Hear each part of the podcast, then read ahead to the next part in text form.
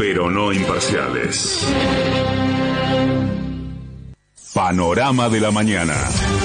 750. Derecho a la información.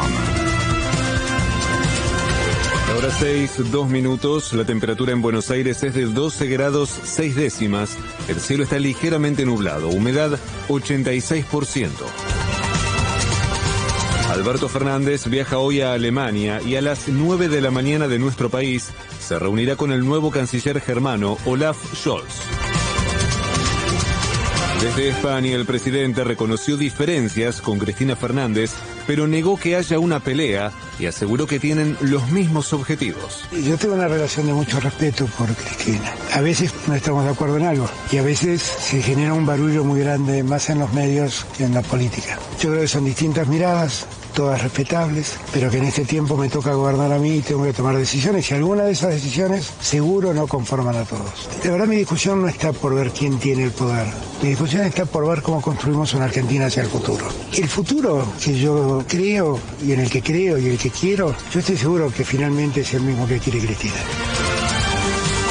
El gobierno anunció que se adelantarán los aumentos del salario mínimo vital y móvil y que a partir de junio pasará a ser de 45.540 pesos y de 47.850 a partir de agosto.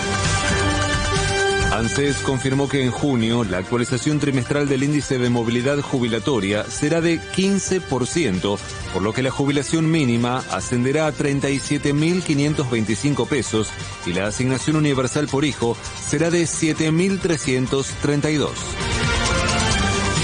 El gobierno de la provincia anunció que la paritaria de los estatales bonaerenses alcanzará el 60% y la ministra de Trabajo Provincial, Mara Ruiz Malek, remarcó que podría haber más aumentos en 2022. Rápidamente el gobierno de la provincia decidió otorgar 10 puntos adicionales de lo que se había acordado para estos meses, que se van a pagar ahora en mayo, digamos con el sueldo de mayo los primeros días de, de junio, y luego una cuota adicional eh, en diciembre que completa un mínimo de incremento para todos los sectores del 60%, manteniendo de cualquier forma siempre las cláusulas de monetario y de revisión permanente.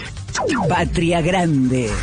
La última encuesta en Colombia arrojó que el candidato de la coalición de izquierda, Gustavo Petro, ganaría las elecciones con el 40% de los votos y con una ventaja de casi 20 puntos.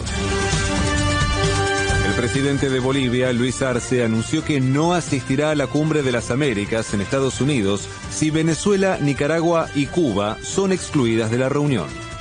De afuera. La Cámara de Representantes de Estados Unidos finalmente aprobó el paquete de ayuda a Ucrania por 40 mil millones de dólares. La Asamblea General de Naciones Unidas resolvió que República Checa ocupe el lugar de Rusia en el Consejo de Derechos Humanos. Pelota. En la primera jornada de los cuartos de final de la Liga Profesional, Racing goleó por 5 a 0 a Aldo Civi y Boca venció por 2 a 0 a Defensa y Justicia. Hoy por la misma instancia, Argentinos Juniors visitará a Estudiantes a las 19 y 15 y a las 21 y 30 River recibirá a Tigre. El cielo estará mayormente nublado durante toda la jornada con una máxima de 18 grados. En este momento en la ciudad de Buenos Aires la temperatura es de 12 grados 6 décimas. El cielo está ligeramente nublado, humedad 86%. Federico Martín. Panorama.